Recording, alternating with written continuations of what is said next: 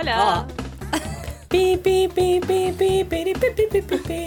¿Cómo están? Hola amigos y amigas, amigos y amicas, Hola, hola, ¿cómo están? bienvenidos y bienvenidas y bienvenides a este nuevo capítulo de este podcast. Vale, ¡Callan, pa! Lo- No, no lo ah, lo intenté. Lo decimos después de hace mucho tiempo.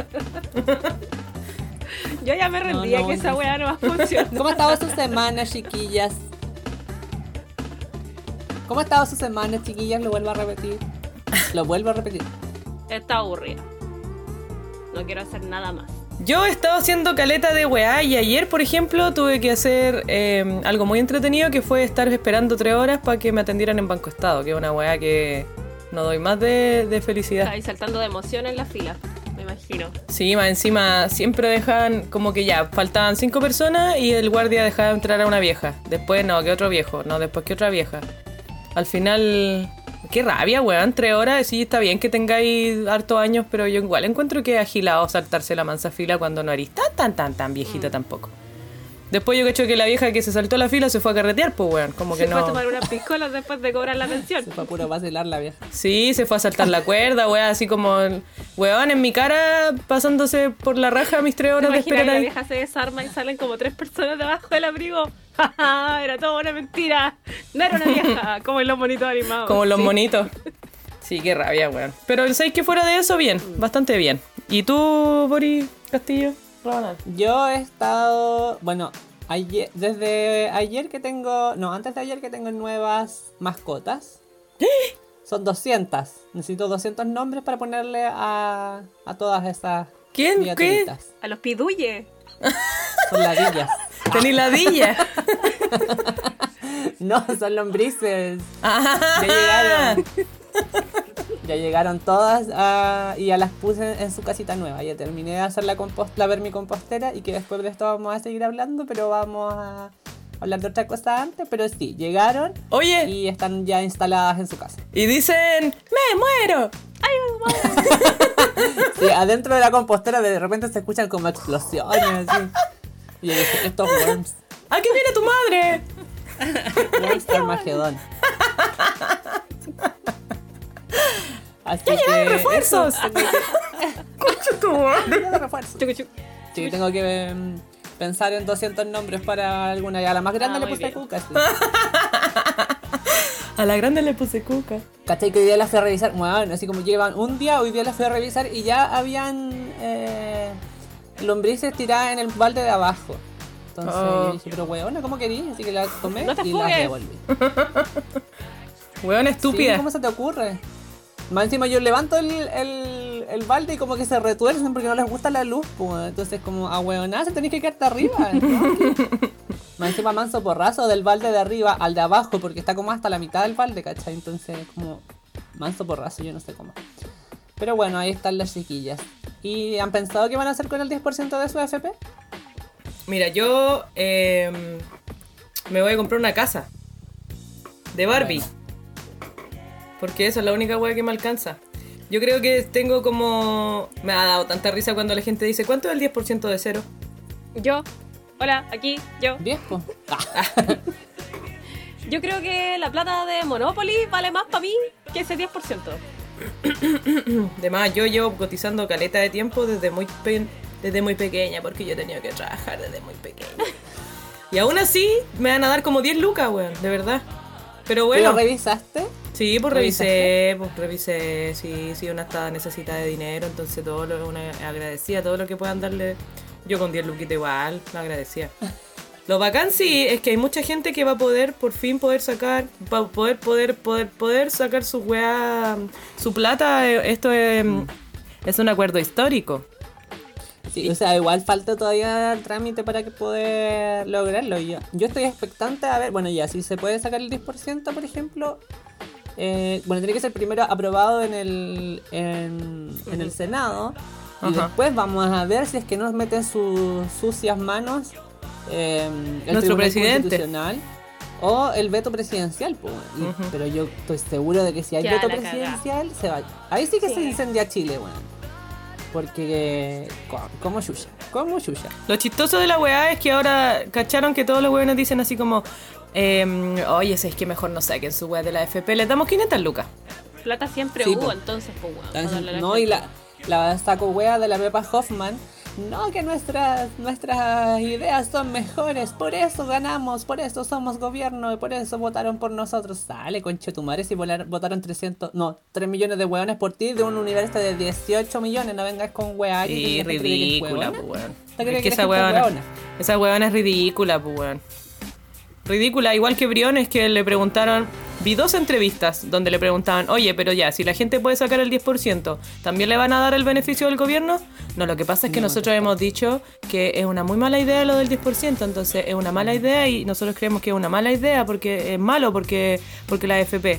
Otro weón lo mismo, ya, pero usted no me está respondiendo. eh, si alguien saca su 10%, ¿va a poder también tener la plata del gobierno? No, lo que pasa es que te vuelvo a repetir, nosotros creemos que la idea es una muy mala idea porque resulta que la AFP Weón, el loco Sí. nunca respondió ni una weá y eso es lo que han hecho siempre, pues weón. Nunca responden nada. Debate que he visto desde que tengo memoria, eh, que nunca jamás responden. han respondido nada. Nada. El otro día igual le hicieron la misma pregunta a la ministra del Trabajo, también la misma wea, no contestó la weona. Pero ayer ya estaba viendo en el canal 13, donde estaba la, la Mónica... Oh, no me acuerdo cómo se llama esta... No, no es Mónica. O sí, sí es Mónica. La... Una periodista que, que trabaja en el canal 13. Que no es la sé. Mónica Rincón que trabaja en el CNN. No sé, me dijiste Mónica y pensé en Igual, Mónica pero Rincón. sabía que no podía ser ella. Ya. Mónica, dejemos en que era... Dejemos en que era Mónica Naranjo. ¿Ya? Y, y la weona le pregunta a Briones justamente si es que eh, va, se va. O sea, son como compatibles ambos beneficios. Si es que alguien quiere sacar el 10% y además recibir la ayuda del, del gobierno, que son estas 500 lucas que se le ocurrió recién.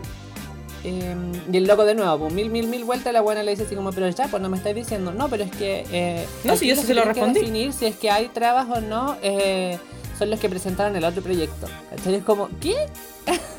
como, los que presentaban el otro proyecto tienen que decir si es que son compatibles o no. O sea, como, weón, ¿en serio? Como, ahora tirando la pelota para el otro lado. Yo caché que habían otros diputados sí que decían con caleta soltura es que la weá afecta a poblaciones distintas, entonces la weá, ninguno de los dos proyectos es incompatible con el otro, pues weón. Pa. No, pues. Qué brígido, weón. Y ayer cuando habló en la Cámara de Diputadas y Diputados, habló Blumel así y diciendo, no, si todo el mundo está- sabe que es una mala idea. Todo el mundo lo No, sabe. no escuché la intervención de Blumen. porque Ah, una, no- bueno, una mierda. Una mierda. Y de hecho mi mamá me decía así como, mira, y nadie lo está escuchando. Y yo le decía, lo que pasa, mamá, es que hable lo que hable ese weón, nadie va a cambiar su idea, ¿cachai? Entonces no... no nadie le está poniendo atención porque e- esa weá la hace como para, los, para afuera, ¿cachai?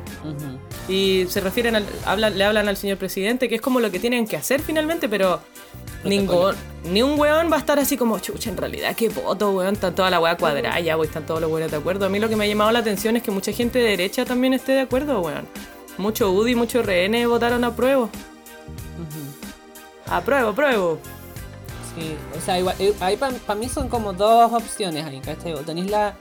Por un lado es que en realidad, por ejemplo, ya puta, te puedo entender que la Erika Olivera pueda votar por esa por esa weá porque la loca no es militante, ¿cachai? Mm. No porque la loca haya vivido así como, sepa lo que es pasar frío, pasar hambre, yo lo-". No, no, para mí la loca no es militante y no se cuadra, ¿cachai? Claro. Eso es como por un lado. Pero por otro lado también yo creo que tenía otros que básicamente por la reelección lo están haciendo, ¿cachai? También. Porque saben po, que si no votan por esa weá, eh, no los van a reelegir, pues, y son buenas probablemente que, no, no sé, por, por ejemplo, tenía la Araceli Leuquén, que la otra vez dejó la cagada en un, en un bar borracha. Obviamente que la buena tiene que hacer la weá bien si quiere que la Porque tienen el, el fuego en el culo de, oye, esta weá no voy a estar más acá, pues Sí, po, porque ya, ya- venían del estallido con, con esta weá va a tener un recambio, ojalá, si es que la gente mueve las patitas para votar. Yo creo que sí, weón. Sí, Ya tienen mil cagadas encima que que los pueden estar para atrás en una reelección o son desconocidos, ¿cachai? Como varios que también quieren como tener un poco de luces por esta votación. Y otros que básicamente se descuadran porque no tienen nada que rendirle al partido, ¿cachai? Que por ejemplo llegaron con el cupo del partido, como la Erika Olivera, que no es militante. Claro. Lo otro sí que hay que tener ojo es que se aprobó esa weá, se aprobó el 10%, pero no se aprobó eh, cre- crear un fondo solidario eh, para, mm, como bajar un poco la repercusión que podría tener este retiro del 10%. Ahí yo, la verdad es que desconozco las razones de por qué no se aprobó, porque los hueones más encima no te explican nada de lo que están votando. Eh, no sé si es positivo o no positivo. Yo así como de afuera decía, bueno, igual bacán que se haga un fondo solidario como para que se, se arreglen estas hueas, pues. Claro, pero ahí no sé de dónde venían los lucas, no sé cuáles eran las condiciones para crear ese fondo Claro, solidario, pues, ¿cachai? Esa es la hueá que no cacho tampoco. Pero ahí hay que estar atenti. Este fondo solidario se suponía que se iba a generar desde con aportes del Estado y de los em, de los empleadores para poder reponer paulatinamente el 10% sacado de las em, de los eh, trabajadores y trabajadoras. Eh, para por esto por el hecho de este de este proyecto de ley. Y la idea también es eso era como eh, como, como, como un petit boucher, ¿cachai? De lo que puede ser después el, un, un sistema de pensiones que sea eh, que sea solidario básicamente, ¿cachai? Que no sea de capitalización individual como es ahora y que se pase a un sistema de seguridad social mucho más cercano a la propuesta del no más FP, por ejemplo, de un sistema tripartito como se ha hecho en otros lados. Eh, y eso era como, muchos lo, lo- lo indicaban como el corazón del proyecto, porque si bien el 10% es algo que va a servir ahora, No es una solución a largo igual plazo. de po. cierta forma sí es, no es, claro, no es una solución a largo plazo, y de cierta forma sí es pan para hoy y hambre para mañana. Pero bueno, tenías como hambre hoy día, Weón, ¿qué es- mierda vaya a hacer si ya le, si ya le cerraste las puertas a toda la gente, ¿cachai? Como todas las oportunidades. Claro. Y ahí era el, el- el segundo artículo, o, o tercer artículo, no me acuerdo muy bien, em, tenía que ver con eso, pues, con la creación de este fondo solidario y era como, bueno, si se puede hacer esto, entonces también podemos modificar el sistema de pensiones teniendo esto como ejemplo, ¿cachai? Sí, pues es como la, es Pero la punta de lanza de la wea, pues. Ujú. De todas formas, eso se, eh, lo que escuché en las noticias, no he revisado más información al respecto, es que eso se puede volver a discutir en, en el Senado y puede volver a ser, o sea, puede ser aprobado finalmente en el Senado ese segundo artículo, cuando se haga la votación del proyecto completo, perdón, en particular, que es la próxima semana. Claro. Bueno, y esa weá que deciste ya hambre, pan para hoy, hambre para mañana, pero que fe- efectivamente hoy hay hambre, pues, ¿cachai? Como eh, muchas weas que escuché que la gente decía de los weones de derecha, ultraderecha, que decían así como, eh, no, es que esto al final la gente no lo entiende, lo está haciendo mal, porque después van a quedar sin plata y la wea, cuando la, más encima la FP nunca te ha dado la plata que deberíais tener, weón, si como ya te van a sacar un 10%. Efectivamente eso te va a afectar, si, si lo sacáis el 10% a cualquier wea, después vais a tener menos plata, si la wea es obvia. Pero mm, la gente está cagada de hambre ahora, loco. Si esta weá se podría haber solucionado de otra manera, eh, independiente de que nosotros, todo el mundo acá quiera esto con lucas reales y no con, weón, no sé cuánto está pasando, 65 lucas creo que fue la última vez, porque ya no le pongo atención a las noticias. 65 lucas y, y por familia a veces. Aunque ahora sé que si tenéis una familia, lo estuve leyendo, si tenéis una familia, por ejemplo, de 10 personas, te van a pasar 500 lucas. Que si tú lo sumáis y restáis, dividís, multiplicáis el mínimo como múltiplo, te da igual una mierda de plata eh, por, por cabeza, weón. ¿Cachai? Entonces, no sé. La gente tiene hambre hoy día y si los weones no les devuelven su 10%, si no les pasan su 10% por primera vez en la vida, la gente va a seguir en las calles también, pues yo lo entiendo caleta, weón. Y algo que, hemos igual que ha estado pasando, sobre todo durante este mismo durante este mismo periodo de pandemia y donde también hemos visto o hemos puesto ojo, es que asociado, por ejemplo, a esta misma a esta misma coyuntura de pandemia es que el libre mercado todavía sigue siendo una o sea, el mercado sigue teniendo todavía la libertad de poder poner los precios de- de la forma en que, en que gustan. Y una de las cosas que también se ha visto es que los supermercados suben los precios, han cambiado los precios de, de la canasta familiar básica. Está mucho más alta de lo que anteriormente estaba, antes de este periodo de pandemia. Ya está bien, lo podemos entender de un tema de, el La tema demanda, de la de demanda, de la de la inflación, demanda. de todas estas juegas económicas que yo no te lo entiendo. De la demanda, de la demanda. Pero eh, la verdad es que la wea sube, el coste de la vida sube otra vez.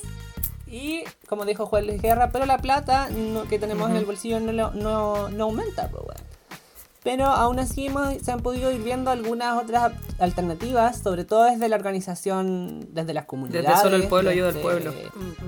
claro, desde el territorio, que sobre todo eh, trabajos como las ollas comunes que han sido ahora, eh, o sea, harto realizadas durante esta pandemia, pero también un trabajo que ha llevado mucho más arduo, o sea, mucho más tiempo eh, de extensión, que son, por ejemplo, los trabajos de huertas comunitarias, que han servido como uno de los, de los grandes em, sistemas de abastecimiento de comida, o sea, no un sistema, pero un medio de abastecimiento de comida para, para algunas comunidades que han permitido eh, acceder a recursos alimenticios durante este momento de la crisis sanitaria. Y de este, ese es como el, el puntapié inicial de nuestro capítulo, del que vamos a, a conversar, para después darle el pase a nuestra pequeña invitada que tenemos un poquito más tarde. Lo dijiste con muy poca emoción, debería haber sido como más... Y más, no saben que más encima le tenemos una invitada. Fue como La muy fan somero. número uno. Pero es que después cuando la presentemos va a ser como, ¡guau! La invitada. En el fondo de lo que vamos a hablar un poco es sobre soberanía alimentaria, bueno. El- es el puntapié inicial para hablar sobre soberanía alimentaria. Lo importante que es que empecemos a aprender a cómo cultivar nuestro pi- propio alimento, a cómo manejar nuestros desechos. Tiene harto que ver, en el fondo todo está englobado en, en el buen vivir, ¿cierto? que es donde tú sabes lo que estás comiendo, tú sabes qué hacer con tus propios residuos. eh, está ayudando a que el planeta se descongestione un poco y es, y es harto de lo que nos va a comentar también nuestra invitada especial, porque es muy especial. Es tan especial que van a quedar para la caga. Bueno, y esta misma alternativa, por ejemplo, que mencionábamos eh, desde la soberanía alimentaria, las huertas comunitarios, que son una son trabajos que se han re- realizado harto en, en varios territorios, en varias comunidades. Eh, con comunidades me refiero también a, a- a comunidades como a, Urbana. a poblaciones, vecinos, no necesariamente así como una comunidad hippie que vive en el, en el, en el cerro o una comunidad eh, como Ah. las que queman guagua. Como el Antares de la Luz. claro, justamente como esa. No me refiero principalmente a eso, me refiero a otras agrupaciones de personas. Y que también esa, estas huertas comunitarias no solamente son en términos de, eh, de generar recursos alimenticios. Ay, me estoy alejando mucho del micrófono. Sino que también eh, hay estudios, y eso es lo que queríamos conversar antes de dar el pase a nuestra invitada, que han demostrado de que también son un aporte a la biodiversidad. Exactamente, pues son un aporte a la biodiversidad porque se convierten en un concepto que se llama corredores biológicos, que es cuando tú tienes manchones de áreas, eh, si bien que son urbanas, que tienen em, parches de vegetación, por ejemplo. Pueden ser tu, ya habíamos hablado de esto alguna vez, pero pueden ser incluso tu patio, pueden ser estos huertos comunitarios de los que hablaba el Boris que se hacen como, por ejemplo, en las plazas y que em, te van a servir para que aparezcan los pajaritos de a poco, eh, incluso en, en zonas un poco más rurales, quizás urbanizadas, pero no tan tan urbanizadas como el centro de Concepción. Pueden aparecer hasta mamíferos más chicos, eh, no sé, por decirte, hasta un pudú te podéis pillar, po. Pero ya eso sería como hablar muy a grande escala y con mucha, mucha suerte que te pareciera un bicho así tan, tan especial. Pero de que es posible, es posible. A eso se refieren los corredores biológicos. Y eso, por eso es tan positivo que, se creen estos huertos comunitarios. po. Y, también por el, por el aporte social que genera, porque eh, tener un huerto al medio de una población va a hacer que toda la gente se reúna en ese lugar y nosotros tenemos la experiencia de que eso sí sucede, ¿cachai? Y que la gente se hace amiga y que se crean estos lazos bien bonitos, creáis redes al final. Y eso te ayuda, en eso te ayuda y no solamente a, además alimentarte bien, pues. Y el contacto mismo con la naturaleza también, el estar con las manos en la tierra. Me tomo yo la palabra un momento. Con lo que dice la Nacha, justamente hay caleta de investigaciones al respecto. Hay muchos reviews que en el fondo condensan esta información publicada en otros trabajos, en otros eh, artículos, que mm, sumarizan las ventajas, que en el fondo son muchas ventajas, muy pocas desventajas, que, que conlleva todo esto que se llama el, el tema de la agricultura urbana. Eh, nosotros revisamos un paper hace poquito que es súper corto, no tiene más de seis páginas y en realidad gran parte de esto es una tabla que sumariza eh, los beneficios de la, la agricultura humana que per se, la agricultura humana, uno tiende a pensar que implica el- un cultivo, qué sé yo, valga la redundancia, un cultivo de un cultivo, sea medicinal, sea eh, especias, no sé, pues tener tu cebollín en, en la ventana o unas frutillas en la ventana, qué sé yo, que es como lo más que se ha popularizado, tener un par de estos eh, maceteros o jardines verticales, pero también puede implicar, aunque hay poco estudio al respecto, eh, tener tu gallina en tu casa para tener tus propios huevitos, ¿cachai? No creo que nadie vaya a tener o que tenga la infraestructura como para tener una oveja y tener lana en la casa, pero también la agricultura urbana implica eso, pues, ¿cachai? Sí, no, ¿te imaginas con una vaca en el patio? No, yo todos los días salgo a ordeñar la vaca. No. Ah, yo tengo una vaca ahí, ahí abajo. Ah, sí, mira tú. Hago leche de frutilla, hago leche de vainilla. La sacudí y leche de crema batida también. Todas esas weas, ¿cierto? Qué chistosa esa weá. Ese dicho. Pero eso es la agricultura humana, pues en el fondo todo lo que uno podría tener teniendo un predio, una granja, digámoslo, pero en versión microescala para en el fondo suplementar lo que es tu mesa. Si, no importa si tenéis un patio, no importa si la weá la colocáis en la ventana o por ahí. No pongan vacas en la Claro. ventana, sí. Es importante lo que dice la Sacha porque hay, distintos, hay distintas formas en que tú podéis cultivar tus propios alimentos. y efectivamente no todo el mundo tiene manso patio para hacerlo. Pero sí eh, están los huertos verticales, por ejemplo, donde podéis ponerlo en el balconcito de tu departamento o en alguna zona de la cocina. La cosa es tenerlo como más o menos controladas la- las condiciones del área. po. Pero siempre se puede, quizás no vaya a poder tener un palto, pues, weón, pero podéis tener frutillas, como decía la Sacha, podéis tener plantitas medicinales, el cilantrito para ir, la albahaca, cosas así, que son tremendo aporte. Uno para la economía de la casa, porque se compra una vez y, y chao, después ya la, la empezáis a cuidar nomás. Y otra porque, porque es re agradable preocuparte de tus propias plantas, pues, weón.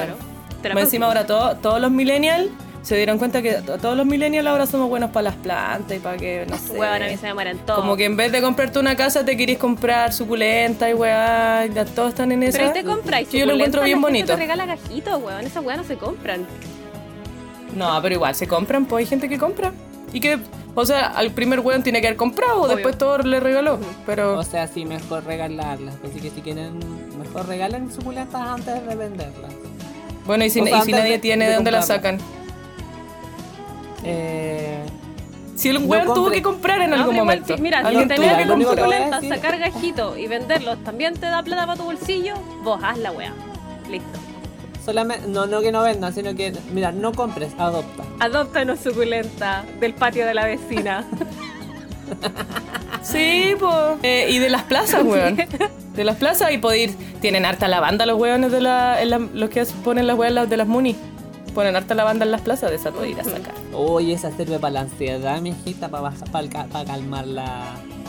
La ansiedad, pues, bueno, ¿Hay cachado, Tírate una hay cachado que es el típico robo? de- o sea, encima de una planta de, de lavanda.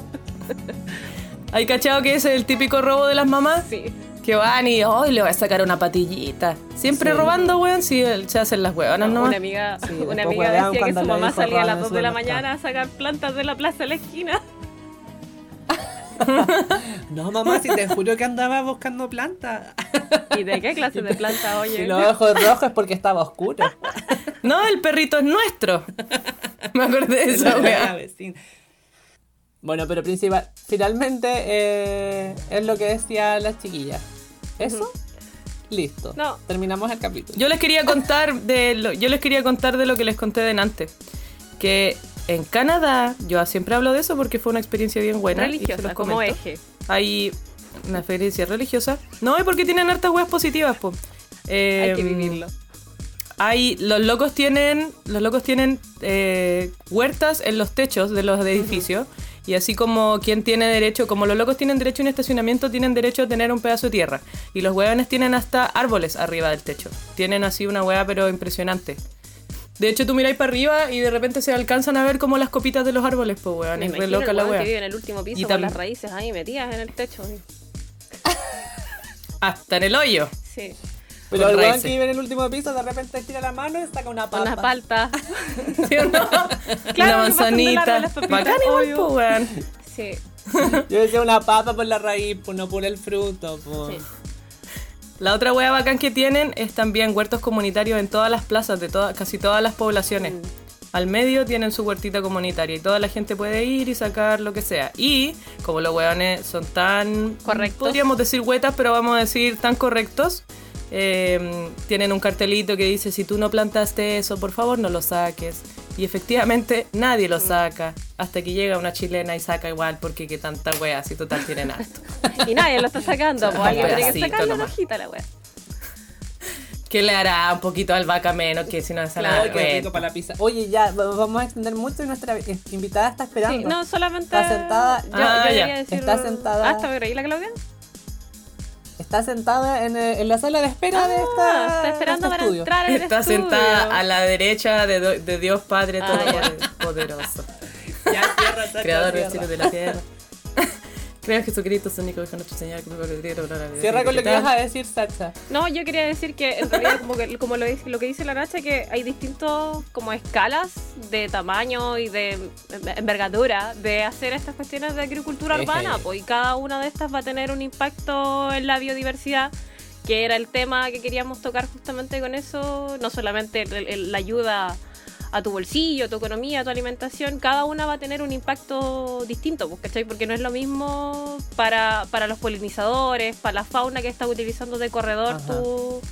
Y que, y que eso es súper importante porque se pueden hacer esfuerzos, digámoslo así, mínimos, hogareños, ¿cachai? En tu casa, tú con tu huerto vertical, tú con, con tu pequeña chacra, ¿cachai? O podéis hacer justamente como estos huertos comunitarios grandes o, o asignados, te, te asignan lotes, te asignan predios, para que tú cultivís estos pedazos en otros países más avanzados que nosotros claramente. Eh, y hay jardines de facilita- facilitación y huertos urbanos incluso que ya son eh, predios casi municipales a gran escala y que te permiten también aportar con servicios ecosistémicos, no solamente de tener ahí una mayor di- biodiversidad, ¿cachai? De tener más, no sé, po, abejas circulando por ahí, más especies de mariposas. Ahí podéis probablemente pillarte más el pudú que, que en la plaza, ¿cachai? Excepto en Conce, que baja el pudú en el, en el cerro Caracol y baja el pudú ahí al, al estero. El pudú. El- el pudú. Es un Yo weón que que es el baja. mismo weón que baja y dice, hola, ¿qué hace? Buena, yo soy el pudú. ¿Qué pasa? Eh, pero todo este tipo de iniciativas permite tener estos corredores naturales, pues de mayor o menor tamaño. eh, y que también todos estos tienen un distinto efecto. Pues podéis, con predios más grandes, afectáis o mejoráis la calidad del agua en las napas subterráneas, ¿cachai? Reducís la erosión, el hecho de que hayan más o menos densidad de árboles mejora la calidad del suelo ante, no sé, pues aluviones durante los temporales, porque fijan mejor, que es lo típico que nos pasa acá en Chile, eh, y que también es un, eh, eh, pensando también así como que lo más micro, también es un- una hueá positiva para todos los invertebrados que viven, las lambricitas, los bichitos, las bacterias, todo lo que vive bajo el suelo también, pues, ¡Me ¿cachai? muero! no solamente lo que está sobre el suelo se ve beneficiado, tenéis el, el- el hecho de que, no sé, pues estos huertos urbanos un poco más grandes te bajan la temperatura de las ciudades, mejoran, Sí, mejoran mismo. también la polución, ¿cachai? Imagínate más áreas verdes en Santiago, quizás no tendrían esa cantidad de smog, a pesar de que Santiago es un valle y por eso se encierra tanto la contaminación. Podría mejorar eh, las temperaturas en las comunas que, que más calor sufren durante el verano, ¿cachai?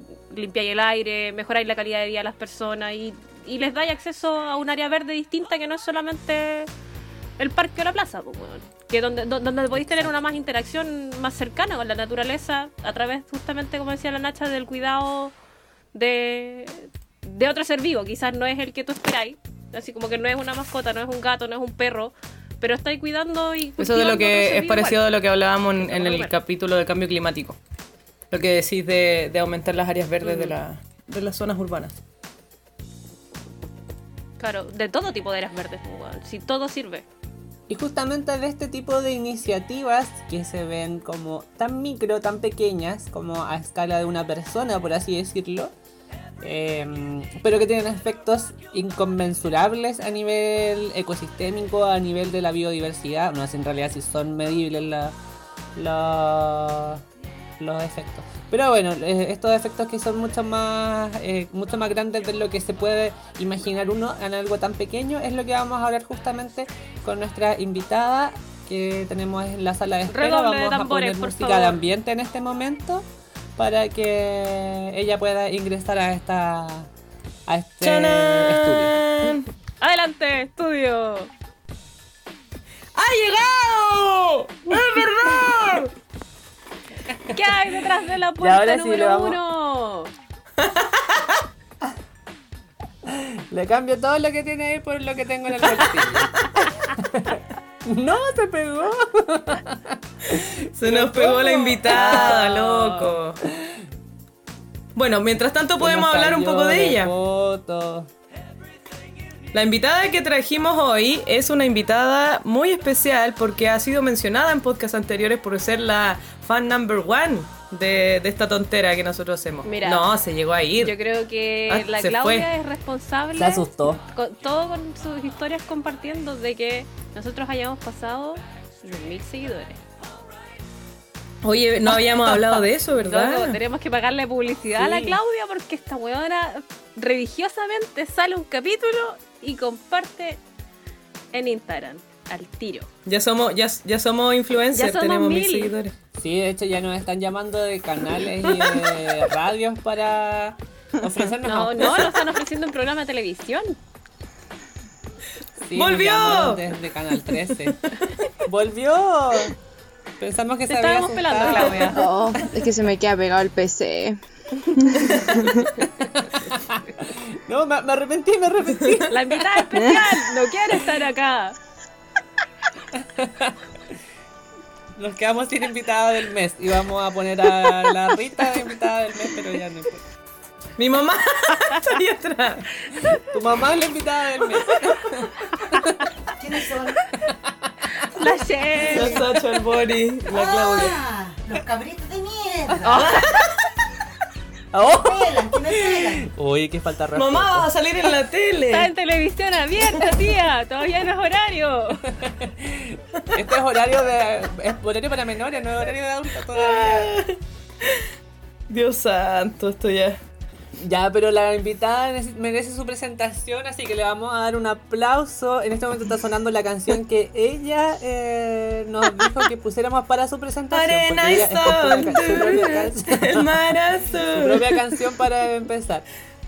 ¡Holi! ¡Bravo! Así que le damos un aplauso a la invitada Claudia Pinilla. ¡Bravo! Fan número uno. Se va a ir del programa con un regalo, un tazón que dice fan número uno Ah. de Escobar de Gallampa. Con forma de Gallampa. ¡Holi! ¿Cómo has Hola. estado, Claudia? Bien, pues aquí estamos. Dispuesta a conversar. Cuéntanos un poco de ti, Claudia. ¿Qué te gusta hacer, Claudia? ¿Cuál es tu cita favorita? Ay. ¿Cuál es tu cita favorita, tu color favorito? ¿Cómo te gusta la- el, el amor? El- ya, eh, no, no hablemos de cosas que, que no podemos conversar. Que no nos favor. convocan. Y no, no tengo nada que contar. no tengo nada que contar. Te entiendo, me toma. Estamos en cuarentena. Yo quiero decir que ayer estuve en un taller con la Claudia, en un taller de huerto orgánico, justamente lo que estuvimos conversando antes de esto. Y fue un taller muy entretenido. La Claudia tomó agua. Sí, entre medio de lo que hablaba tomó agua. Yo Weón. Debía haberle sacado una foto. Porque esta mujer, una, una metralleta era nada al lado de esta mujer. Sí, yo el otro día, yo tomé el taller, yo tomé el taller primero que el Boris, yo lo voy a decir aquí, no vengan con chicas. Y le pregunté lo mismo, lo mismo, así como, weona, vos tomáis agua. Pero ahí no tomé nada. agua. Ahí no tomé nada, agua. nada, nada, hablando No. así. Pero ahora sí, ahora sí estoy tomando agua Bueno, porque es necesario. Sí, yo lo único que caché, pero es que ni siquiera caché que si tomó agua, té o algo, solamente escuché como el sonido de la taza que sonó así como. Nada más. Fue en un, en un pestañeo. Nada más, fue como, fa, fa. Y dije, digo, "¿What? ¿qué pasó? ¿Se pegó un cabezazo? ¿Qué pasó? Pero no. Pero no me veía yo. No, pues sí te veía, pero es que fue tan rápido el momento Ah. que fue como. Nada más. Es que se regó. Ni siquiera tomó un sorbo de agua, se regó. Fue. Sí. Se pescó, pescó, metió la manita dentro de la taza, se hizo así, se hizo así. Y listo. Puta, yo digo, se hizo así y a mí se me olvida que la gente no está viendo esto. Se esparció un poquito de agua en la cara. Así como para los ¿no? Me, me puse el, me puse el piquete de riego. Refuerzos. Ya, po. A lo que nos ¿Hay convoca. cachado que esta es nuestra segunda invitada y las invitadas siempre nos ponen la pauta, weón? Porque nosotros. ¡guau! La tierra dijo, oye, yo no sé Sí. si la invitada hace esto, Sí, pero ¿ya? ¿Pueden cortar el huevo, por favor? Esa es la gracia de la invitada del mes. Vamos a tener más invitadas. Mejor vamos a tener invitada por semana más. para que nos ponga el orden en los capítulos. Es que nos emocionamos cuando nos viene alguien a ver. Por eso nos ponemos así. lo que causa la cuarentena. Estamos tan soles. Sí. Estoy chata ya de estos, de estos dos hueones. Necesito a alguien nuevo, por favor, gracias. Estamos en haciendo un audiciones. Con reemplazo. Nos van a echar. Sí. Ya, continuemos. Bueno, pero la Claudia la- está invitada aquí porque, bueno, la Claudia es bióloga también, igual que nosotros. Y eh, además, eh, ella ha estado trabajando durante el último tiempo haciendo eh, talleres. Eh, ella es parte de un equipo, es parte del equipo de un programa de la Dirección de Medio Ambiente de la Munie de Conce. Y Yes. ella actualmente ha estado trabajando en talleres de compostaje y talleres de huertos orgánicos, justamente lo que conversábamos hace un rato atrás. Y eh, para meternos ya más de lleno al tema que vamos a conversar justamente es el compostaje y eso es lo que, lo que esta chiquilla se maneja y lo que vamos a estar conversando durante esta sección del capítulo. Afírmense mierda, porque de aquí no para. Tengo agua. Sí. Cuéntanos nomás. bueno, ¿por qué es tan importante Ya. hablar de esto del compostaje? Bueno, primero que todo porque mm, es una alternativa para poder solucionar distintos problemas que se nos van generando con nuestras propias basuras, por así decirlo, que nosotros denominamos residuos porque se pueden utilizar de otra forma. Pero la gran mayoría de, de nosotros y en general muchas veces se va a la basura nomás los residuos. po. Exacto. Entonces hay que hacer algo porque la cantidad de basura que estamos generando es. Demasiado, demasiado, demasiado. Ahí veíamos unos numeritos que nos mandaba la Claudia en la pauta que habíamos armado y es que en Chile aproximadamente la cantidad de basura que se genera eh, por una persona es de 1,2 1,25 kilos diarios. Y aproximadamente de ese porcentaje, o sea, de esa cantidad, el 50% corresponde a residuos orgánicos que son eh, utilizados durante eh, la, durante el día, que son los residuos de como la vida domiciliaria, por así decirlo, eh, y, que van y que terminan finalmente parando en los rellenos sanitarios, cuando en realidad eso también puede tener una segunda vida. No, y aparte en, en los rellenos sanitarios, francamente no se hace mucho, sino que se acumula nomás. Entonces, si se puede hacer algo, lamentablemente depende de nosotros en este momento, que no debería ser, pero depende de nosotros. Entonces, si nosotros podemos hacer algo como conciencia, no tendremos que hacerlo. ¿Qué es, es- qué, es, qué es eso del compost? ¿Qué es un, un compost? ¿Se come? Ah, bueno, Eh. si tú quieres, ¿has visto Crepúsculo? Bueno, digamos que tú no. Pero de que se come, se come. Otros bichos se lo Claro. comen. Claro. Bueno, en, en realidad es como que compost se le llama a como un montón de, de productos de, de varios procesos de degradación, pues como que se conoce como general, pero hay distintos tipos, pues. Eh, pero en general es como el- la transformación de la materia orgánica. Entonces, dependiendo del proceso, se denomina de una u otra forma, pero al final la idea es como que en vez de residuo, sino que se transforme como en un producto nuevo, que es lo que pasa normalmente en la, en la naturaleza, porque es como, no sé, por ejemplo, en los bosques se empieza a degradar todo lo que se cae de los árboles y eso se transforma directamente en el suelo. pues. Entonces, lo mismo queremos hacer eh, nosotros dentro del proceso, pero un poquito más controlado. Oye, y en base a lo mismo, de repente sería bueno como destacar los beneficios y las ventajas de lo que nos da eh, el generar el compostaje y así, dentro de, lo- todo lo que hemos conversado, eh, generar menos residuos para que puedan tener una segunda vida, una tercera, una cuarta vida y que en el fondo nunca mueran, porque cuando tú haces compost, después vaya a tener más comida y más comida y más comida.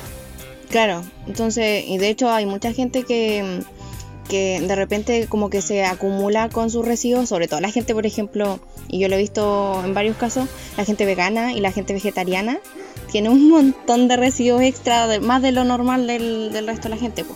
Entonces la idea es que eh, si es que nosotros podemos trabajar directamente con nuestros residuos, podríamos, aparte de estar, por ejemplo, generando un producto que nosotros vamos a poder utilizar, vamos a estar directamente reciclando nuestra materia orgánica que va a tener como consecuencia una disminución considerable de eh, nuestra basura, de los volúmenes que nosotros generamos. De hecho, eh, como yo lo hago en mi casa, yo eh, con, o sea, mi- con mi mamá lo notamos cuando empezamos con el proceso, porque nosotros generalmente sacamos la basura tres veces a la semana. Pero cuando empiezas a disminuir la cantidad de residuos, nosotros lo podríamos sacar una vez a la semana solamente. ¿Cachai? Y al final lo que se está eh, eliminando es como lo que te queda que no tiene otro fin. Claro, que no se puede reciclar ni compostar. Claro, pero... Y eso que, diga, yo no, no voy a mentir aquí.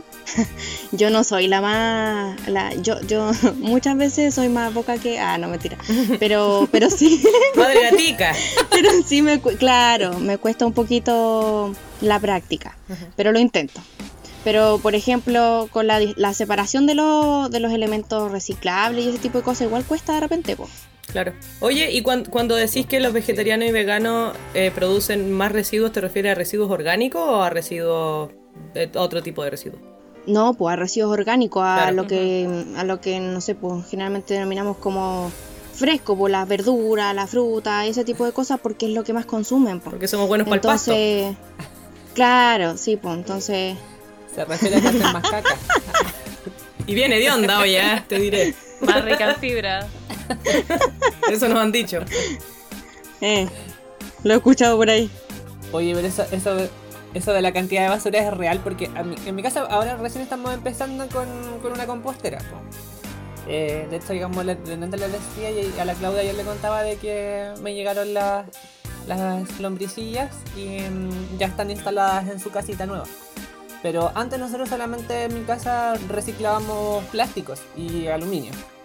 Y cuando comenzamos a hacer esa, esa, esa separación de las botellas, de los tarros, la, la cantidad de basura Sí. disminuyó N. O sea, el, el, el basurero grande, que es como el tacho grande que tenemos en el patio, bueno, está vacío, porque no se alcanza a llenar. O sea, acá a, a mi casa pasa a buscarse la... Pasan recolectando la basura cada tres días, lunes, miércoles y viernes. Y cuando sacamos la basura, es la basura del baño. eh, en mi pieza hay un par de papeles. eh, la basura de, de la cocina, que hasta ese momento tenía residuos orgánicos, pero estamos hablando de una bolsa de 50 por 70 que no estaba llena. Con toda la basura que sacábamos. Y de eso, muchos residuos están en, para reciclarlos, que más encima como en la cuadra de al lado está el contenedor de plásticos y el contenedor de vidrios. Entonces la cantidad de basura disminuyó caleta. O sea, de hecho nosotros pasa que no botamos, se nos olvida botar la basura y al...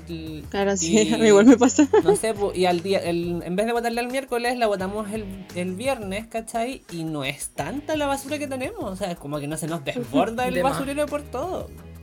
Ya, pero ahí tenía igual una ventaja, porque por ejemplo, eh, hay muchas zonas, ah, sobre todo por ejemplo aquí en Conce, en que los puntos limpios son en puntos súper específicos. Sí. Y hay gente que no lo hace simplemente porque no tiene a la mano un lugar donde ir a dejar los residuos que son reciclables. Exacto. Y, y- y lo he visto, y de hecho yo misma, ¿cachai? A mí me cuesta caleta tener que llevar un... Y por eso no lo hago, porque no tengo cómo llevarlo tampoco, porque si son hartos, yo no tengo nada que para movilizarme, ¿cachai? Entonces, yo admiro caleta a la gente que sí lo hace eh, muy conscientemente y, por ejemplo, se pega el pique a los puntos limpios o a cualquiera de esos lugares, porque, porque claro, incluye de, de cierta forma invertir un poco de tu tiempo ¿cachai? también para... De hecho, eso tiene harto que ver con lo que tú dijiste al principio, que es algo que lamentablemente nosotros tenemos que hacernos cargo hoy. Y, y si bien se agradece y siento que también Claro. claramente hay responsabilidad de todo el mundo en el proceso de reciclaje y, y etcétera, es una weá que debería ser a nivel gubernamental, pues weón. Debería haber alguien, así como van a buscar tu basura Claro. a ciertas zonas, porque acá hay, tenemos contenedores afuera, no, no, no viene el camión, hacia cada casa. eh, debería eh, implementarse una forma en que tú pudieras llevar las cosas separadas y ellos se lo llevaran separados. Que de nuevo voy a volver a mencionar a Canadá porque así lo hacíamos nosotros allá.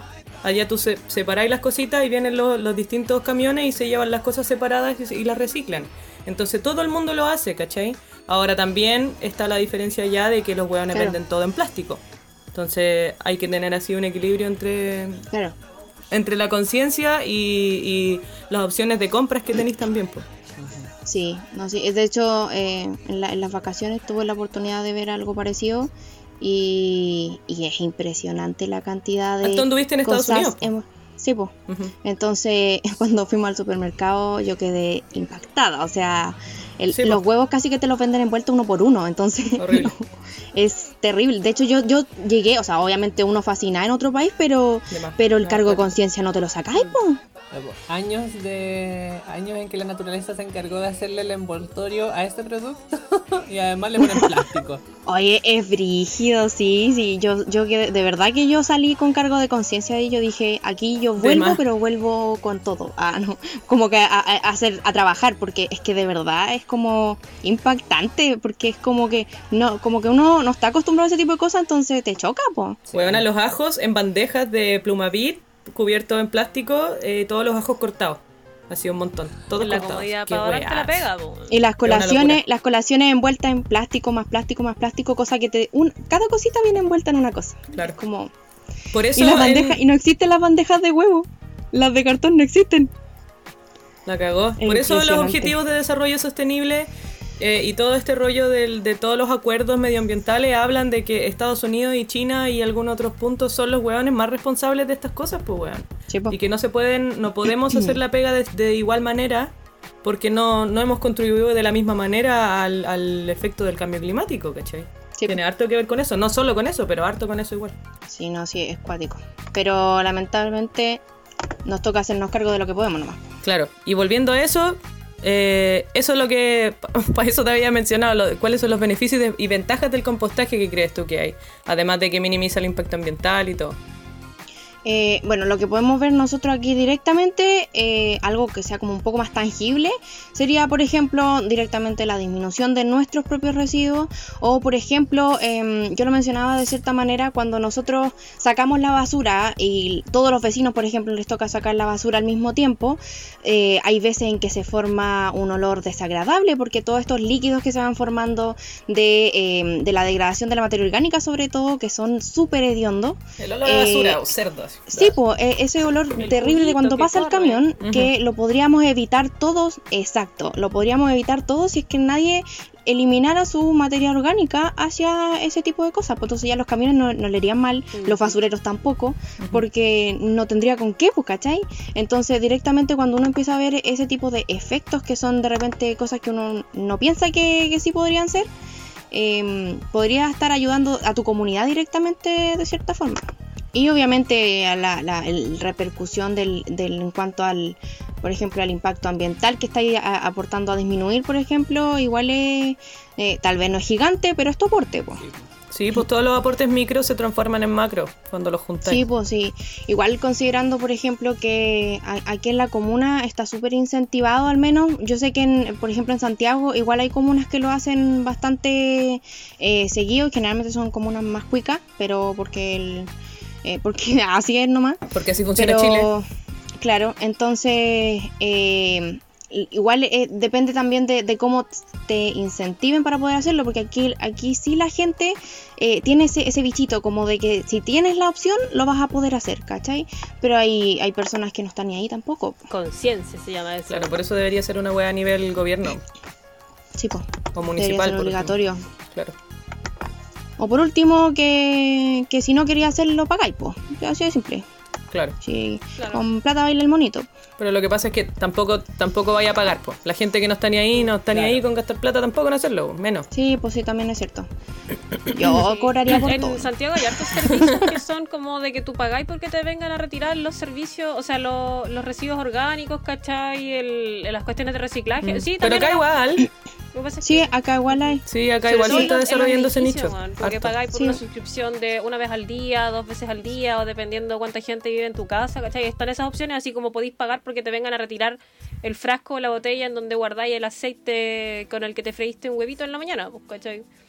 Entonces, Sí. Sí. Yo encuentro sí. que es buen aporte porque en el fondo si a ti te da paja hacerlo, Claro. pero tenéis la conciencia de, hacer- de hacerlo, podéis pagarle a alguien que lo haga por ti, lo O sea, encuentro estas igual. cosas iniciativas bien. también, Sí, bacán. sí, yo. Claro. Sí, pues porque, porque igual de cierta forma igual se está generando un nuevo campo de trabajo También. porque es gente Claro. que sabe que hay gente que no lo va a hacer y, y si yo lo puedo hacer por alguien más voy a estar aportando igual. Claro, lo bacán ahí sería que no saliera la plata del bolsillo de la gente, sino que saliera del bolsillo del Estado. Claro. Claro. Pero, pero bueno, Y además también hay Sí. algunos que, unos que, aparte de ese servicio, tienen una retribución a las personas. Por ejemplo, yo conozco una, una iniciativa de, como una, no sé cómo decirle si es como una empresa o no, que no voy a decir su nombre porque no me están pagando. Eh, no, mentira, se llama Zero Waste, eh, que lo que Sí. hacen es justamente retirar los residuos orgánicos, y dependiendo de la suscripción, como decía la Sacha, del tiempo que tú necesites, y te devuelven eh, abono, te devuelven abono orgánico para tu para tus huertos en función de lo que, o sea, obviamente no, es no se hizo con tus residuos, ¿cachai? Pero es, eh, o sea, tus residuos igual están aportando a la creación de, de abono que te van a entregar cada cierto tiempo cuando te van a, a retirar los residuos, entonces como que está ahí, es, es como que estás haciendo el proceso, pero no lo estás haciendo Claro. tú, tú mismo, ¿cachai? Estás pagando para Eh, que claro, se haga el proceso. claro. Es una forma indirecta, pero igual... Eso, de forma indirecta igual es tu, son tus propios residuos los que te están devolviendo, po, de forma para indirecta. tener un segundo beneficio, po, Oye. que es poder ocuparlo en tener Claro. tus plantas, tu jardín, tu, tu chakra, lo que sea que queréis ocupar ese abono. po. Tu chakra le po. Delante igual lo dije. La chakra anda en la paja la chakra. Agarra la chancha. Chancha. Agarra la chancha, Ojalá que Juan. las alineadas.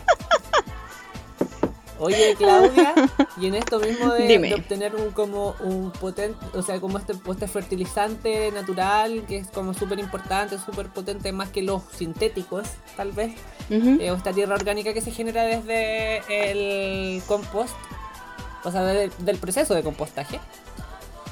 Eh, ¿qué, qué, qué tipos de residuos podemos ir u- utilizando para... Oye, ese gato no había entrado por ahí mismo delante. Mi mamá la sacó, yo creo. Sí, por eso la miré así y dije, ¿Qué ¿y haces tú? aquí? No estaba aquí adentro. ¿Qué tipo de residuos son los que podemos eh, ocupar para, para compostar? Porque me imagino que no todos se pueden compostar. No, no, de hecho no. Y por lo mismo cuando hablamos de los eh, tipos de compostaje, eh, hay, hay distintas formas de hacerlo dependiendo del tipo de residuo que tú quieras hacer.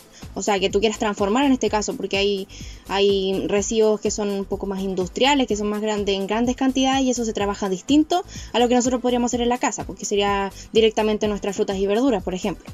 Entonces, lo que nosotros podíamos, podríamos compostar eh, eh, de forma domiciliaria sería directamente, em, nosotros denominamos los residuos verdes, que son como directamente toda la fruta y verdura, todo lo que sea, em, lo que salga de nuestra cocina, por así decirlo, pero que sea natural.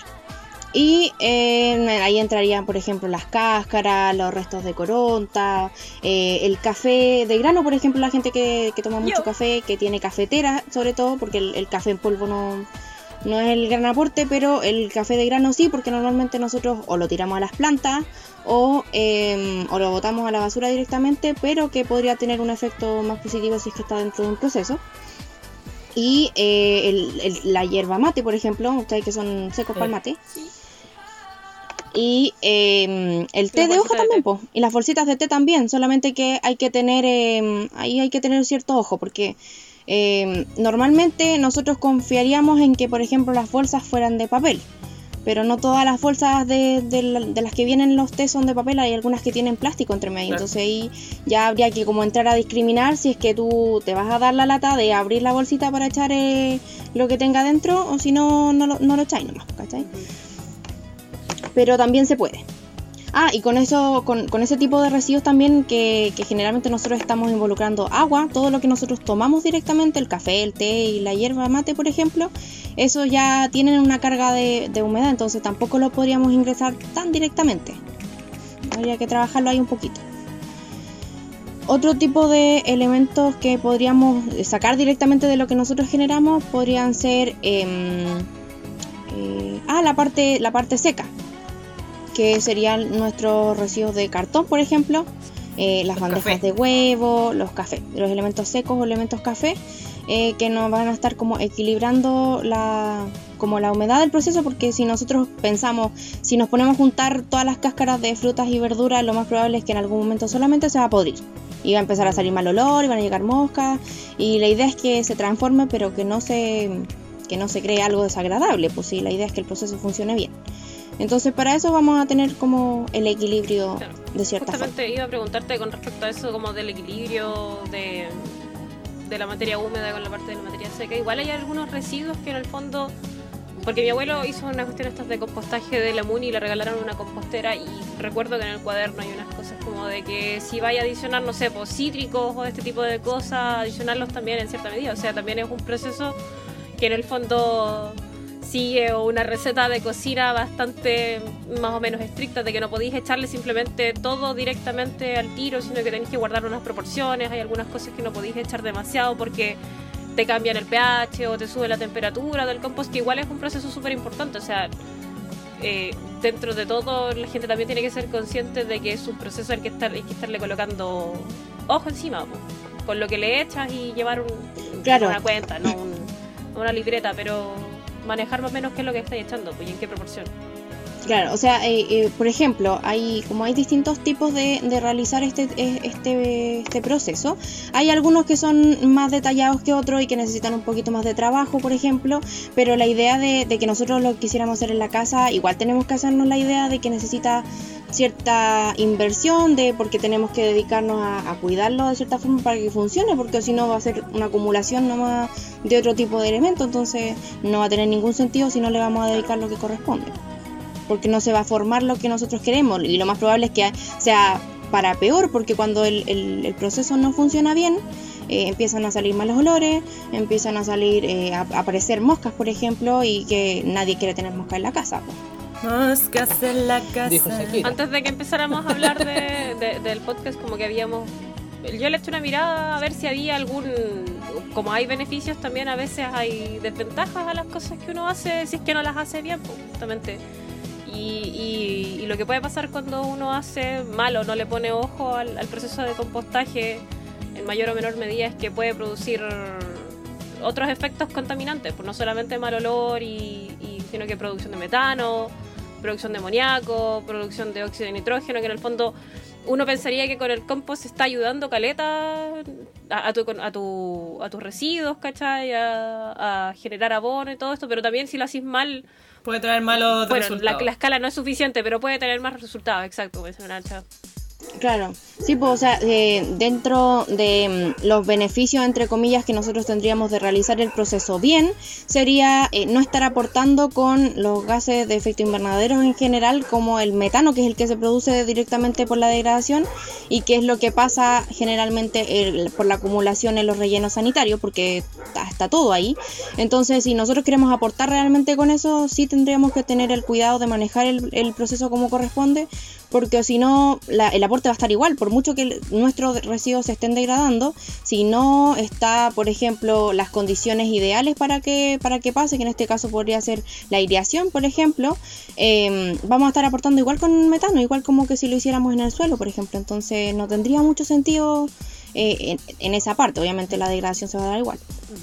No, y además, por ejemplo, yo o sea, me acuerdo de lo que conversábamos cuando estábamos armando la pauta, es que finalmente igual eh, tú querés eh, eh, obtener un producto que igual sea de calidad, ¿cachai? Porque en muchos casos, por ejemplo, este producto se va a utilizar eh, en huertos, en... eh, para echárselo a las plantas que tú después finalmente te vas a alimentar de Claro. ellas. Entonces, no querías estarle echando un producto que esté eh, en malas condiciones para que tu alimentación también esté sea en malas condiciones. O sea, si queremos como tener de cierta forma eh, más un poco más de soberanía a la hora de alimentarnos eh, y tener el manejo de, mm, de lo que comemos, o sea, también podemos eh, hacer un, un producto que sea de buena calidad para que nuestra comida no esté dañada, ¿cachai? Claro, sí, pues de hecho la idea de que nosotros tengamos una cierta estructura para re- realizar el proceso es que, eh, claro, porque cada una de estas, de estas pequeñas cosas importantes que van sumando al proceso van a asegurarnos que eh, lo que nosotros vamos a obtener al final sea eh, algo beneficioso y que no vamos a estar aportando simplemente tierra vacía, pues, o sea, me refiero a que no tenga ningún aporte eh, significativo. Entonces, eh, la idea es que eh, cada uno de los puntos importantes dentro del proceso, por ejemplo, la mantención del pH, eh, de la temperatura, que también es súper importante dentro de el- del avance del proceso, por ejemplo, de la aireación necesaria para que no se produzca metano y que además se mantenga el proceso aeróbico de cierta forma. Entonces, em, son, puntos clave, pues y esa es la idea de, de un buen manejo para obtener un resultado. En el fondo no es hacerlo a tonta y a loca la wea. Oye, Igual hay Claudia. que saber, Ah. informarse y todo. Claro, y que claro, y de, de- de repente hay, hay mucha gente que por querer hacer un bien de cierta forma eh, no tiene cómo informarse o no sabe cómo eh, hacerlo y lo hace como le tinca, ¿cachai? Y nos ha pasado muchas veces que mm, eh, a, nosotros como equipo cuando trabajamos con los talleres y ese tipo de cosas, que la gente llega a preguntarnos porque dice, "Oh, yo lo estaba haciendo pero veo que lo estoy haciendo mal, ¿cachai? Entonces... de cierta forma vamos mejorando porque muchas veces estas cosas ya se hacían de antes porque la gente lo entierra en el patio o la gente en el campo también lo sigue haciendo en, en fosos de cierta y los va enterrando o los va dejando en un hoyo que se vaya acumulando simplemente que se degrade solo. Pero mm, pero si nosotros vamos de cierta forma avanzando un poquito en el conocimiento y en el detalle del proceso ya ahí podríamos ir eh, mejorando porque es la idea. Oye, Claudia, em, por ejemplo, yo, ya, sé que en el caso de los cítricos, eh, que son los que alteran el pH de, finalmente de- del, producto del compost, que es lo que vamos a obtener, eh, y que por eso también eh, o, o se recomienda hacerle tratamientos previos antes de, o sea, previo al, ingreso a la compostera este, mm, de este material o eh, que se agregue o que no se agregue directamente. Eh, sé que hay algunos, o sea, sé que hay que tener como eso cuidado o que también se puede em, como neutralizar el pH ingresando además otros otros ingredientes. Claro, de hecho, em, por ejemplo, lo que se recomienda en general con respecto a los cítricos eh, es ojalá dejarlo lo, lo más fuera posible del proceso porque el proceso en sí ya tiene cambios de pH por el cambio en la transformación de ciertos... de ciertas moléculas orgánicas que al inicio del proceso sobre todo ya hacen que el pH baje dentro del proceso general. Entonces no podemos estar agregando elementos tampoco que vayan a aportar con eso porque se pierde el equilibrio de los organismos que están trabajando eh, en general, porque necesitan tener ciertos estándares para poder trabajar bien, porque si no simplemente se mueren. Entonces, eh, con cuanto a los cítricos, por ejemplo, eh, en el caso de, realizar directamente compostaje, se podría agregar o en muy poquita cantidad y muy distanciado en tiempo generalmente, así como lo agrego una hora, y, o sea, por ejemplo, una cáscara de limón ahora, y no le agrego más hasta, no sé, tres semanas más, una cosa así.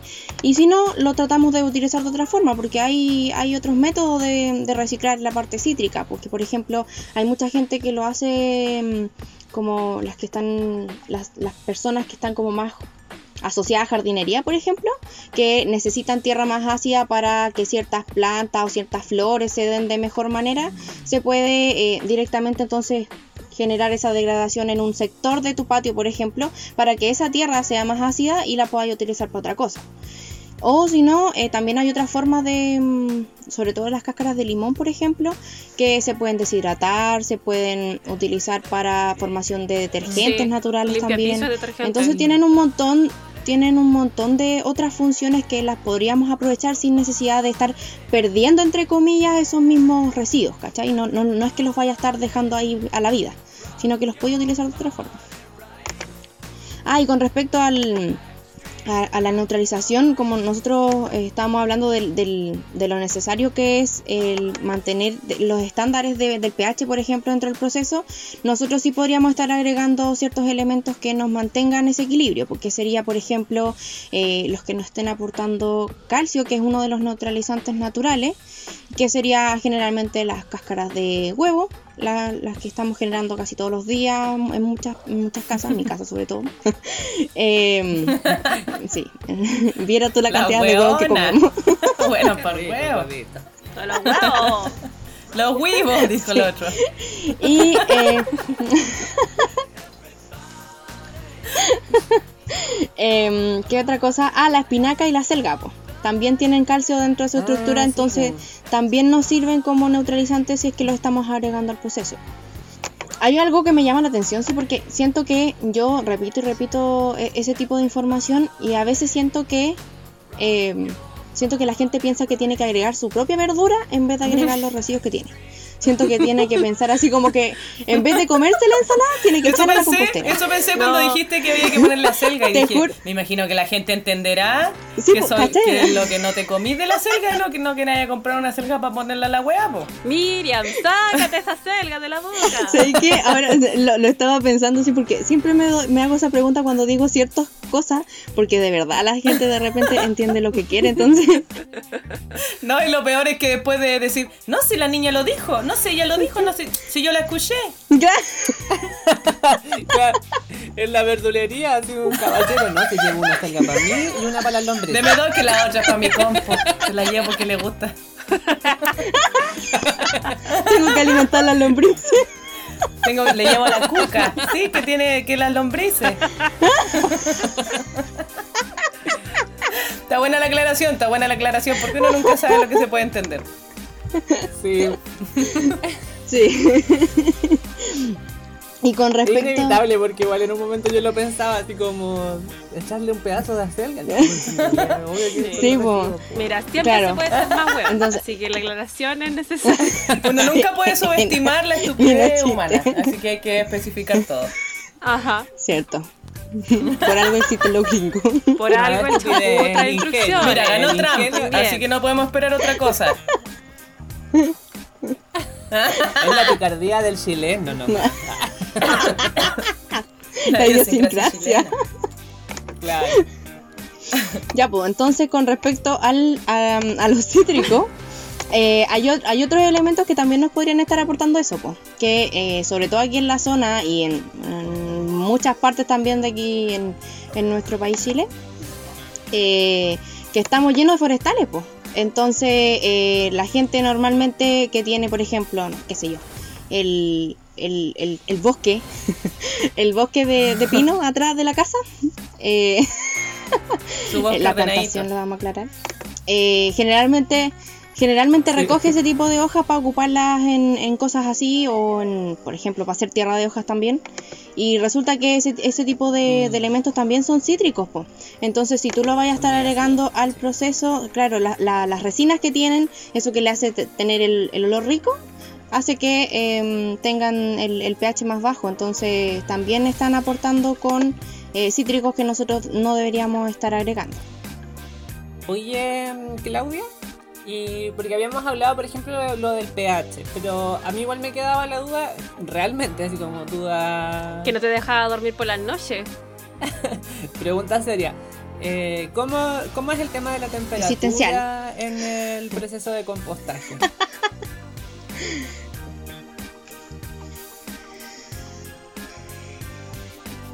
Ya, la temperatura igual cumple como una función súper importante en el proceso en general, porque pasa por distintas eh, etapas, pues va eh, con distintos eh, niveles de temperatura dependiendo de, de la etapa en que vaya el proceso. Entonces tiene varias etapas como generales el proceso de compostaje simple, el básico por así decirlo, que el- la primera es que es donde como se comienza como a degradar todo directamente, que es la fase donde comienza a elevarse la temperatura. Entonces ahí empieza como a generarse la, la campanita, eh, la campana de Gauss se llama. Ya, esa eh, le empieza como a subir la temperatura directamente, que es donde llega a, eh, hasta un máximo, que depende también del tipo de compostaje que se esté haciendo, porque los compostajes de grandes volúmenes o de mm, eh, procesos industriales generalmente alcanzan temperaturas bastante altas, que pueden llegar alrededor de los 60 o los 70 grados. Pero en compostaje domiciliario tenemos temperaturas un poco más bajas que pueden rondar alrededor de los 40 grados. Ese es como el pic de temperatura que eh, va a llegar el proceso de compostaje y las personas que tienen directamente, por ejemplo, una compostera pueden eh, darse cuenta de eso cuando ya tienen el proceso más avanzado en cuanto a los volúmenes de, residuos que van acumulando. Si tú ahí la compostera está calentita, ¿cachai? Entonces como un pequeño indicio que podría hacer que el proceso va bien y después obviamente se va enfriando. La importancia que tiene que llegue a este tope de temperatura en este caso es que eh, los microorganismos que están trabajando directamente, las bacterias, los hongos y todos los que están involucrados en el proceso, necesitan pasar por eh, estas distintas fases porque van rotando los que van trabajando. Pues entonces primero llega una bacteria y después llega un hongo y después llega otra bacteria y se van rotando dependiendo de la temperatura a la que esté el proceso. Entonces, em, este tipo de recambio permite que, por ejemplo, si hay algún organismo patógeno, algo, un bicho, por ejemplo, que no debería estar ahí metido, eh, y con la temperatura se muere, pues entonces ya cuando tú quieras cosechar directamente el compost, ya no va a estar ese bicho que te podría causar algún problema si tú querías ocupar eso como abono para tu cultivo directamente, ¿cachai? Entonces por eso es importante que llegue a la temperatura y eso también se logra con la parte súper importante que es con la aireación correcta, no revolver el equipo tampoco muy seguido, por ejemplo, porque si no se te va a estar el, equipo en general, el, proceso, el proceso no, no, no deberías revolverlo tan seguido porque eh, se te va a estar enfriando constantemente y por lo tanto nunca, nunca va a llegar al tope que debería llegar, que en este caso debería ser cerca a los 40 grados, que igual es harto. Entonces cuando llega la fase de, maduración, que cuando ya está disminuyendo la temperatura, se, se, empiezan a transformar estos mismos elementos que eh, ya se trabajaron por medio de los organismos, en este caso, que van a estar eh, directamente trabajando en el proceso, y se forman los eh, nuevos elementos, que en este caso serían los ácidos húmicos, que son conocidos que es como ya la materia orgánica estable a nivel natural, que es lo que ocurre en el ambiente. ¿Cachai? Entonces, eh, a eso es lo que se debería llegar. Y por, lo mismo el proceso, la parte de la maduración del compost en este caso, eh, es súper importante porque si tú la, eh, cosechas directamente de, después de tu proceso y la ocupas al tiro, no va a tener esta estabilización que no por lo tanto no van a estar los nutrientes, por ejemplo, disponibles si tú quieres ocuparlo como fertilizante o como abono natural, ¿cachai? Entonces, eh, la parte de la maduración, eh, además de las temperaturas que necesita pasar por todo el proceso, eh, es súper importante. Oye, y dentro de las cosas que se puede compostar, ya nos dijiste harto. Y lo que, lo que sí, lo que no, lo que un poquito, lo que un poquito más por aquí y por allá. ¿Qué cosas efectivamente no se pueden compostar y que por lo general cometemos el error, quienes no lo tenemos tan claro, de meter igual al compost y ahí ya dejamos la cagada y no hay vuelta atrás y ya todo se fue a la eh, Sí, suele pasar. De hecho, em, generalmente son elementos que uno de repente lo, lo podría ver súper obvio, pero la gente no. Entonces, eh, por ejemplo, todos los elementos que estén directamente sucios, ya sean eh, elementos con aceites, con grasa, eh, las cajas de pizza, por ejemplo, que a pesar de que sea cartón, ya no se puede ni compostar ni reciclar tampoco, porque está, ya está sucio, ¿cachai? Y em, cualquier elemento que este esté contaminando el proceso directamente, y aquí va a entrar em, todo lo que sea tóxico, las cenizas de, las colillas de cigarro también, em, las cenizas en general tampoco se deberían incorporar al proceso.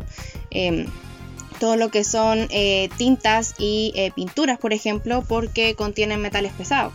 Y eso se va acumulando entonces también en el, eh, en el, en el resultado. Entonces tampoco se deberían agregar ningún tipo de, de, elementos impresos. Y aquí es donde entra como una disyuntiva general porque cuando tú buscas, cuando tú te pones a googlear qué cosas se pueden compostar, el diario, por ejemplo, sí te aparece como compostable. Pero eh, si tú quieres trabajar directamente el... O las cajitas de cereal, ¿no? También, todo lo que tenga eh, impresiones con colores fuertes, las revistas, ese tipo de, cosas, eh, están muy cargadas de tinta y por lo tanto tienen altas concentraciones individualmente, de tal, tal, vez no son un aporte tan grande, pero a medida que se van acumulando sí traen consecuencias. y que pueden ser eh, directamente perjudiciales para nosotros si es que eh, ocupamos ese compost como abono para un cultivo eh, comestible, por ejemplo. Claro, porque se traspasa y se bioacumula en el fondo toda Claro. esa cuestión a la tierra, a los microorganismos de la tierra, al, al sustrato, después a las plantas de nuevo con el cupay y el compost como abono. Oye, pero te- tengo una duda con respecto a eso, porque si bien nosotros estamos hablando todo el rato de un compost que nos va a servir para cultivar eh, alimentos, ¿podría yo compostar diario, por ejemplo? Nunca voy a compostar una hueá con, no sé, con ácido, ¿cachai? Pero diario que quizás no, no tiene un aporte tan grande en, en malos elementos, por decirlo así. Si es que yo no quiero utilizarlo para cultivar alimentos y solamente quiero ah, hacer tierra. Sí, pues ahí sí se podría, cuando, cuando se quiere ocupar directamente solo para jardinería, por ejemplo, en donde tú no vayas a tener contacto más allá de, del, del- del estar tomando la tierra, por así decirlo, eh, ahí sí se puede. Pues de hecho, eh, por, por lo mismo, hay, hay páginas que tú cuando buscáis sí, sí te recomiendan echarle diario, que en este caso entraría como elemento seco, como café, ¿cachai? Claro, La desventaja Entonces- es Claro. para los organismos que viven en la tierra finalmente. Pues, que, Claro, que estarían como- Pero sí afecta a la entomofauna o las lombrices que viven ahí debajo de esa tierra que... Claro, Claro. claro, se van acumulando en ellos, pero no en nosotros. Mejor evitarlo finalmente. Claro que sí. Otra, o- ocuparlo en otra cosa. Y usarlo reci- pa'l fuego. Reciclarlo, claro, quemarlo, depende, lo, obviamente. Pa' la estufa. No, no te vaya a poner para la, pa' la toma. Para la barricada. Para secar el piso cuando se te mea el claro, perro. para quemar, pa quemar los neumáticos en la esquina, cuando se te venga el estallido social. todo. Eso. Eso era. Oye, y, y siguiendo en la misma línea, hay mucha gente que comete el error. Yo afortunadamente nunca lo cometí, pero cometí otros, como por ejemplo enterrar las cosas, eh, pero que, mm, que le manda comida co- cocinada, así como los tallarines que Carne, te Sí, sobraron. bueno, hay gente que le tira carne al compost. Claro, y ningún elemento, si la idea del proceso es que sea eh, estar haciendo controlado un eh, proceso natural, pues entonces la- los elementos, eh, por ejemplo, todo lo que sean restos animales, carne directamente, los huesos, eh, la comida procesada, todo lo que son restos del almuerzo, por ejemplo, ya no están em, transformándose de la misma manera porque tienen otros procesos de degradación, pues. Generalmente van asociados de repente a fermentación y por lo tanto atraen otro tipo de, de organismos que produce la degradación y que eso también va asociado, por ejemplo, a em, vectores que nosotros no querríamos tener en nuestro proceso de compostaje, como son las moscas, por ejemplo. Entonces, y no estoy hablando de la mosquita chiquitita, estoy hablando de, la, de las moscas esas negras feas, mosco, grandes, sí. horribles. Claro. Entonces, eh, la idea es tratar de, de- de separar cualquiera de esos elementos. Por lo- los restos del almuerzo tampoco se los puede estar agregando al proceso de compostaje porque también tienen eh, asociados de repente algunos tipos de fermentación con respecto a la degradación y tampoco son recomendables, eh, sobre todo cuando eh, hablamos de otros tipos de compostaje. Y ahí tú mencionáis, por ejemplo, tipos de compostaje. ¿A qué tipos de compostaje te refieres? Hay varios tipos, pero tenemos eh, los más conocidos, que son en este caso eh, los que nosotros podríamos estar realizando, porque el compostaje nació como de cierta forma para disminuir los residuos industriales, que son cuando se hacen las pilas enormes de, mm, ya sea de materia orgánica directamente o de residuos de algún otro proceso. Pero en los que nosotros hacemos en la casa puede ser el compostaje directamente, como todo lo que hemos em, mencionado cuando eh, lo trabajamos ya sea en una estructura directamente como una compostera o que también se puede hacer en el suelo manejado de la forma correcta. Pero eh, tenemos otro tipo de degradación que en este caso sería el vermicompostaje, que es el que se hace por medio de lombrices, que son eh, los organismos que van a hacer en este caso em, la diferencia en la degradación. Pues, En el, en el compostaje ya tenemos todos los microorganismos que las bacterias, los hongos y todo eso, pero eh, en este caso son las estrellas, van a ser las lombrices, que es la lombriz roja en este caso. La estrella de la noche. Claro. El show principal. No porque te iba a preguntar cómo, en qué, qué diferencias hay entre el compostaje común o el compostaje, el vermicompostaje. En general, eh, eh, primero que todo, el tipo de organismo que trabaja. Ya sabemos que eh, trabajan organismos distintos, pero también eh, los resultados de esta transformación también son distintos. Por ejemplo, pasan por distintos tipos de temperatura, porque en el caso del vermicompostaje las lombrices toleran otros rangos de temperatura, por lo tanto no llegan a temperaturas tan altas, tampoco toleran las temperaturas muy bajas, por ejemplo, entonces en esos parámetros también se diferencia un poco. Los, los niveles de pH también son distintos, porque el pH del compostaje directamente cambia eh, por medio de, em, del proceso, como va avanzando, pero las lombrices no toleran los cambios de, mm, de pH porque no, no solamente pueden llegar hasta, por ejemplo, el mínimo que toleran son como 4,5 en la escala de pH. Una cosa así. Ya. Es como que no toleran los, los pH eh, muy ácidos No y por lo tanto, eh, por eso deberíamos dejar fuera todos los cítricos, eh, principalmente en caso de trabajar directamente con vermicompostaje, que es lo que Ah, mucha es lo que mucha gente está haciendo también, porque es un poco más cómodo también, porque tú lo puedes realizar en un espacio mucho más pequeño también, porque para hacer una compostera necesitas, por ejemplo, tener contacto con el suelo, que es lo que se para que los microorganismos de la tierra comiencen la degradación. Pero en el caso del vermicompostaje tú puedes tener un cajón simplemente y al añadiéndole las lombrices y manteniéndolo como corresponde también vaya a poder hacer la degradación. Entonces eh, esa, esa ventaja tiene, sobre todo para la gente que vive en departamento, que tiene terraza pero no tiene patio. Entonces sí lo va a poder hacer de la misma eh, forma la degradación, pero eh, los volúmenes que se, que se pueden generar generalmente son menos. Son, son, eh, es menos lo que se obtiene en cuanto a producto. Pero sí la, em, las concentraciones, por ejemplo, de nutrientes también son distintas. La- en el caso de- del vermicompostaje, el humus que nosotros vamos a estar obteniendo de... directamente de las lombrices es mucho más concentrado y por lo tanto sirve eh, de abono directamente eh, y no como eh, sustrato como no podríais plantar directamente algo ahí porque la concentración es tan alta que lo más probable es que la planta se te muera ¿cachai? Qué importante igual mencionar eso, porque yo creo que mucha gente piensa que es como sacar del, del tacho en el que tienes eh, las lombrices, limpiarlo obviamente para que no tenga lombrices y chantar una planta encima de eso. Claro, y de hecho mucha gente se confunde también porque a todo le dice tierra. Entonces tú eh, estás haciendo compostaje y te dice que vaya a generar tierra y lo mismo piensan del vermicompostaje y no es así.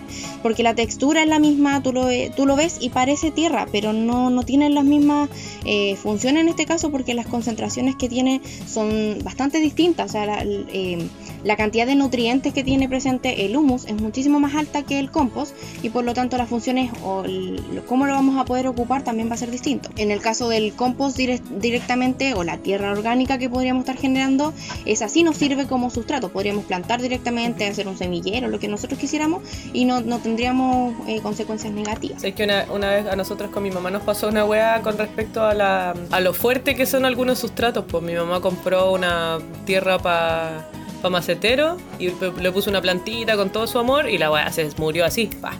Y era porque era como que había que mezclar una parte de esa, de esa tierra con 85 partes de la tierra normal. Pues. Pobrecita, la puso en ácido, pues. Como el Claro. cloro, porque hay que usarlos diluidos. Sí, a mí me pasó mucho. Pasa, pasa con Claro. casi todos los tipos de elementos que uno puede ocupar con sustrato porque la gente tiende a asociar todo a lo mismo. Entonces, entonces para ti, si tú compráis em, tierra de hoja, eh, la gente asume que es tierra y por lo tanto lo, lo, lo podía ocupar igual que la otra. Pero muchas veces tienen em, no sé, pues, elementos distintos, concentraciones distintas, uno está más mezclado con otra cosa, el otro no. Entonces hay que, em, de cierta forma, Leer la eh, etiqueta. tratar de o estandarizar lo que estáis vendiendo o informarte con lo que estáis comprando. Para eso estoy weando aquí, pues, weón. Para eso hicimos todo este capítulo, pues. Para eso estamos en esta weá. Oye, ya estamos llegando como al final del capítulo. ¿Tenemos un juego ahora? ¿Que te quería ir? No, no, pues es que ya, llega- ya terminamos toda la pauta, pues sí que weá. Pero queríamos hacer como una pequeña ronda de, de preguntitas para ir haciendo como tips al cierre para quienes quieran ocupar este capítulo para conocer un poco más y saber un poco más de su proceso de compostaje si se quieren atrever a hacerlo directamente. Que esto sirva como una pequeña auto una, una autoayuda, como un Pero. Motivación. como, como una, ya, claro, como el workshop. Este es el workshop, El webinar. pero gratis. Ahora todas las weas se llaman webinar. Yo no, no, no, no, no entiendo. El webinar. Yo, no yo tampoco no entiendo ni siquiera sé qué significa Webinar. un- un Tampoco webinar. sé qué significa. Es un seminario, listo, una conferencia, una charla. Una Pero no. videollamada nomás. Webinar. Ah, claro, es como... Ya, Claudia, esto es así. Tú haces las preguntas, nosotros tratamos de responder. A ver quién es más chorito. Esto es como maravilloso. Después aquí tú, tú nos vas a dar yumbitos. Al que le ayunte le das yumbitos. Ya, el que levanta la mano primero puede responder. Ay, de veras, ya. Ya, ok. Entonces, dentro del proceso de compostaje ya sabemos que hay distintos elementos que son súper importantes. Entonces, asociando todo lo que ya hemos conversado, ¿por qué podrían estar apareciendo hormigas si es que nosotros hacemos eh, compostaje? Yo puse la manito. Eh, eh, ¿Cómo se lo.? Eh, Ya, eh, la lucha. conche tu madre. Pues, ¿Por qué tiene mucho azúcar? Siguiente. Porque le echó azúcar. Ah, Y ahora cuando suena el eh, ya. Entonces, como ya sabemos que eh, no callaste una. No estaba poniendo atención. Qué bruto. No, Póngale no, cero. no, no puede ser. ya, entonces, ¿cómo explicamos esto? Nosotros generalmente, y ahora la Sacha va a responder, pero esto no va a ser una pregunta oficial. Eh, las hormigas aparecen generalmente en verano o en invierno. ¿Cuándo las ves? ¿Cuándo, cuándo aparecen? En el verano. En verano, ¿cierto? ¿Y por qué? ¡Ah, ahí quedaste, vos! Ahí quedaste. Qué buena pregunta. no, no sé. No me digan que comís más azúcar en verano porque ahí te pego. No, no, no, no. no. Ay, no sé. Por la temperatura, pues. Me retiro indignada. Ya, dinos por qué, dinos por Le iba a qué. decir, pero dije esa, no era respuesta en mi cabeza. Ya, las hormigas no les gusta la humedad porque las hormigas no toleran la lluvia, po. o sea, cuando en el invierno tú no veías hormigas, po. a menos que sean adentro de la casa porque no van a salir cuando llueve.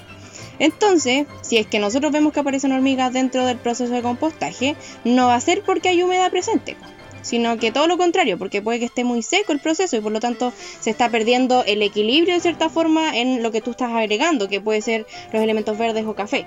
Entonces, en este caso podría tener más materiales secos y no le estáis agregando suficientes verdes o suficientes elementos frescos, ¿cachai? Entonces, tú no vayas a ver un, eh, hormigas en una compostera que está húmeda. Mira, Juno aquí que se tituló, ya está haciendo un magíster, el Bor y yo. Y no sabemos esa weá, que a las hormigas no les gusta el agua. Yo no le hago los bichos. Es que nunca se- No me- No, Ya, continúa, a ver. No, no no, no. Segunda pregunta, vamos, vamos, vamos. Ahora sí. Ya, ahora sí.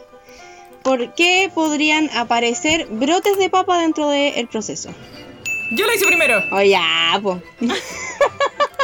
No, ¿Y va yo lo hice primero. weá, Porque, eh, ya, porque primero que todo, porque obviamente botaste cáscara de papa. Y eh, porque si tenéis mucha humedad, van a aparecer las papas. pues, Van a brotar las papas porque tú cuando tenéis las papas en la caja en la cocina y se ponen muy húmeda la weá, te salen raíces. ¿O no? Tiene mucha agua en el fondo. Ya, claro, o sea que va a tener eh, en general, por ejemplo, cualquiera de las cosas que nosotros tengamos que tenga, que tenga pepita, que tenga semilla o lo que sea, normalmente en el proceso tienen la humedad suficiente para brotar. po.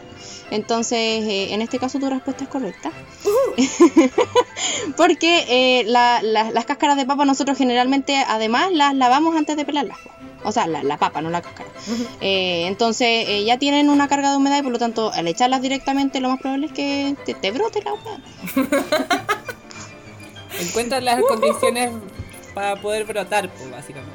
Claro, y así pasa con cualquiera de las, sobre todo de, la- de las frutas que tú agregues Claro. directamente con semilla o con pepa, eh, raíces pasa este mucho. caso. Entonces, claro, eh, y te empiezan a salir los brotes del- de, del- de la compostera directamente, entonces tú puedes directamente tomarlo si lo quieres ocupar, pero si no lo, lo dejáis ahí nomás. Buena, buena, ya, voy siguiente ganando. pregunta.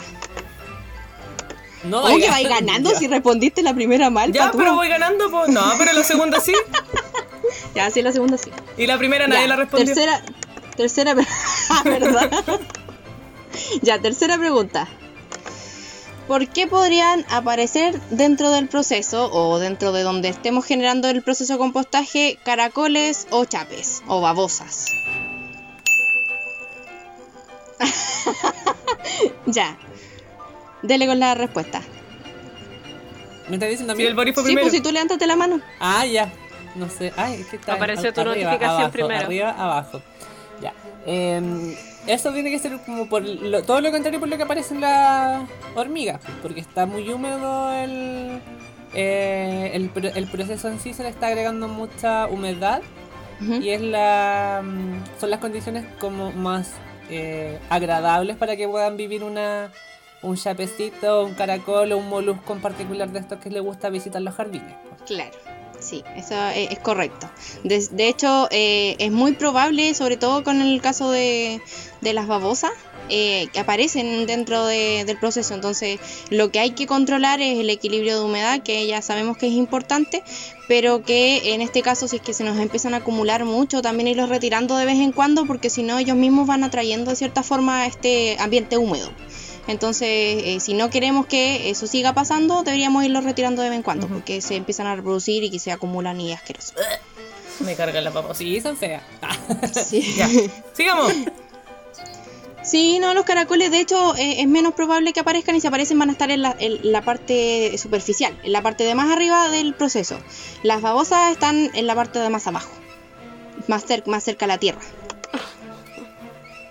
no me caen bien las babas. Siguiente pregunta. ¿Por qué podría salir mal olor dentro del proceso? Ya, la Nacha la- levantó la mano primero. Eh, porque estáis haciendo mal el proceso. Porque si lo estáis haciendo bien, ¿Ya? no debería salir mal olor. Por ende, si agregaste algo que no correspondía al proceso de compostaje, podría empezar a salir mal olor. O si no le estás dando la suficiente vuelta al asunto, eh, se estaban empezando a, a pudrir los, los- los residuos orgánicos y no a... O sea, en el fondo, claro, igual se van, a, se van a estar pudriendo si es parte del proceso, pero como de mala forma. Bueno, tú sabes, pues si tú estás explicando la weá, ¿qué te tengo que explicar tanto yo? A veces te invitamos que tenemos que estar conversando de esta. Si vos eres la que sabe para qué tengo que explicarte tanto yo la weá, así que para qué me estáis preguntando weá. Ya, entonces, recapitulando, por, por agregar cosas que no corresponden directamente, obviamente puede salir mal olor porque se está descomponiendo algo que no corresponde. Y la parte de la dirección también es súper importante. Pues entonces aquí es donde mencionamos el metano, que es el que genera este mal olor y que es el que nosotros podemos sentir. pues. Entonces directamente si nosotros manejamos espectacularmente nuestro proceso, no deberíamos tener olor a nada más que a tierra mojada, por ejemplo. Pero eh, el olor a putrefacción, a humedad o a cualquier olor desagradable no debería estar. Por ningún motivo. era poto, pero a decir. Eso es personal. Eso ya Tampoco sería, olor a raro. A ti tienes que revisarte tú mismo nomás. ¿Qué estás haciendo mal? No le, no le eches la culpa a la compostera. Tengo una compostera en el poto. Qué asco. Ay, ay. Ya, siguiente pregunta. ¿Para qué servía la cáscara de huevo? No se marcó. Ya, no, la Nacha la levantó primero. Me siento como Mónica de No, Friends. mira, Para neutralizar. Ya, muy bien. ¿Y qué, ¿Neutralizar por qué era importante neutralizar? Pues, bueno, eh, ¿Neutralizar porque... qué, po? Ay, que soy, envi- soy ¿neutralizar qué, envidioso. ¿Qué, po? A ver, ¿qué, po? ¿Qué, po? Todo porque vos no me, no me levantaste la manito primero. Porque cuando tú le estás agregando eh, residuos cítricos, vas a necesitar un neutralizante, neutralizante que posee calcio, que es lo que neutraliza la bola, y porque necesitáis un pH neutro eh, y neutralizarlo. Y ahí eso. Ya. ¿Y por qué necesitas un pH neutro? Pues a ver. Ah. Bueno, responde la voz. Ah, perdón, no, no levantaste la mano. Oye, pero yo tengo que decir otra cosa además de eso. Es que si tú echas las cascaritas de huevo enteras, le puede servir de nido para las, las lombricitas. Sí, sí, eso es verdad, pero también se demora más. en Ah, ah. Sí. Pero si, ¿por qué quieren que se degrade su casa? ¿Acaso tú quieres que se degrade tu casa? No voy a decir nada porque no conocí mi casa. ya, eh, pero ah, había algo que quería comentar con respecto a tu respuesta. La, la respuesta es correcta, pero eh, no necesariamente porque nosotros estemos agregando eh, residuos Ay, cítricos, porque ya sabemos que deberíamos dejarlo generalmente fuera. Pero eh, hay elementos que sí al degradarse generan ciertos compuestos eh, un poco más ácidos y que esos son los que deberíamos neutralizar. Que son, por ejemplo, em, algunas frutas que también, fuera de las naranjas y los limones, por ejemplo, que también tienen un contenido de, de ácido un poquito más alto. Y eso es lo que, lo, lo que nosotros deberíamos eh, neutralizar. No me puedo concentrar si estáis haciendo Perdón. eso. El run run. Perdón, es parte, es parte de, de este sistema. Falta el dinosaurio, weón. ya, pues, ¡Voy Sacha, ganando! Sacha, estáis valiendo poto. Mira cómo me importa. Mira, te dijo que está oliendo a poto. Está lloviendo la pota. Vamos, vamos, que voy como avión. Ya, siguiente pregunta. Siguiente pregunta. Em, ya, si noso- nosotros deberíamos ingresarle al proceso. No, Eh, estaba, agua. estaba levantando la mano antes de que termine la pregunta. Ah, no, pues no apretarla, po. Ya, sí. Y ahora sí. Ya, ¿deberíamos agregarle agua al proceso de compostaje? ¡Ay, maldición! No alcancé.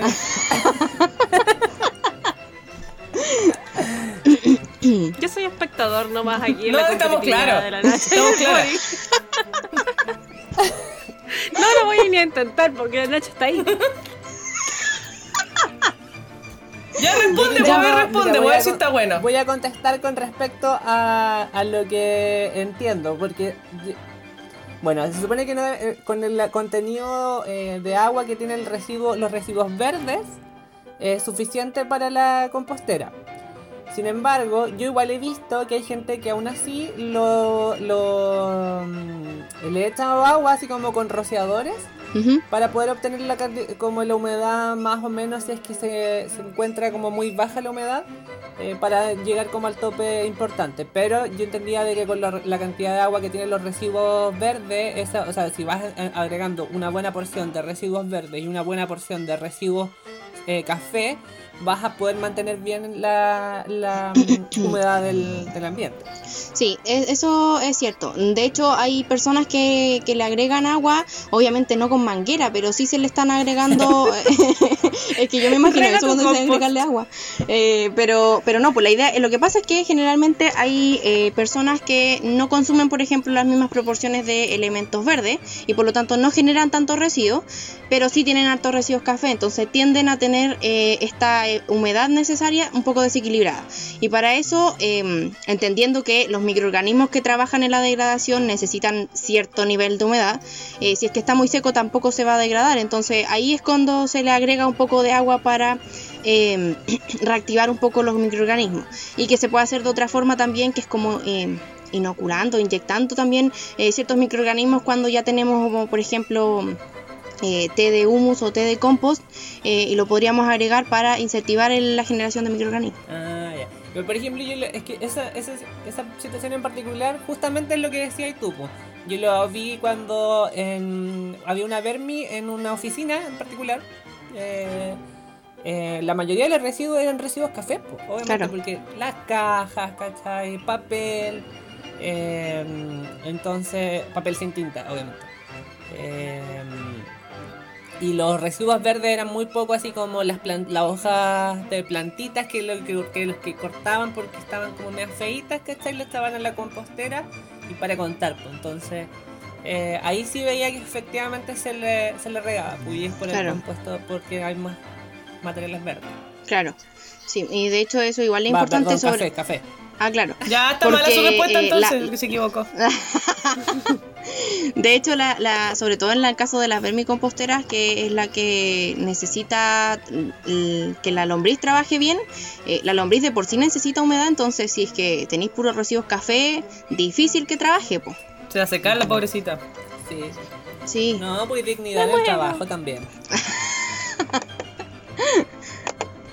Ya, última pregunta. Vamos, vamos, vamos, vamos. Ya. ¿El proceso necesita oxigenación?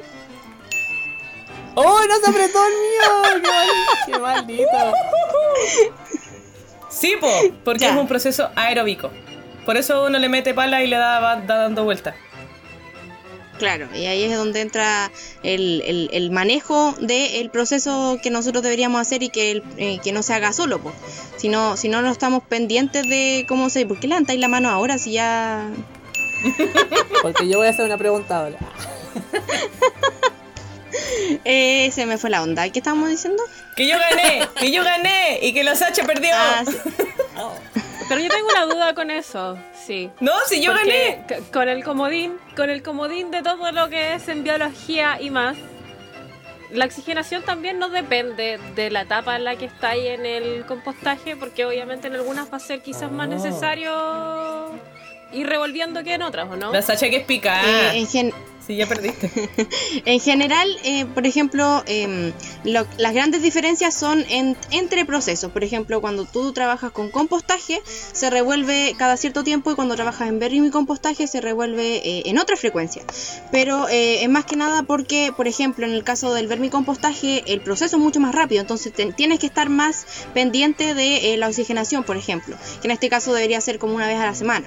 Y en el caso Ah, del compostaje, ese, eh, como decíamos que la, eh, la temperatura es súper importante y que se mantenga y que llegue al pic de temperatura, si es que lo revolvemos muy seguido, eso no va a pasar. Por lo tanto, el compostaje se re- debería revolver máximo cada 10 o 15 días, no más que eso. Ahí tenía mi duda, pregunta, duda, pregunta.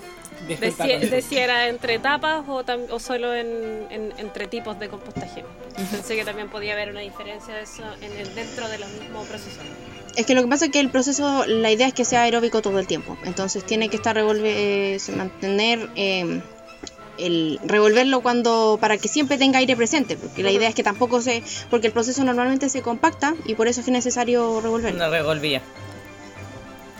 La revolvía. Oye, ha sido un, un capítulo muy bueno, muy extenso, muy lleno de emociones.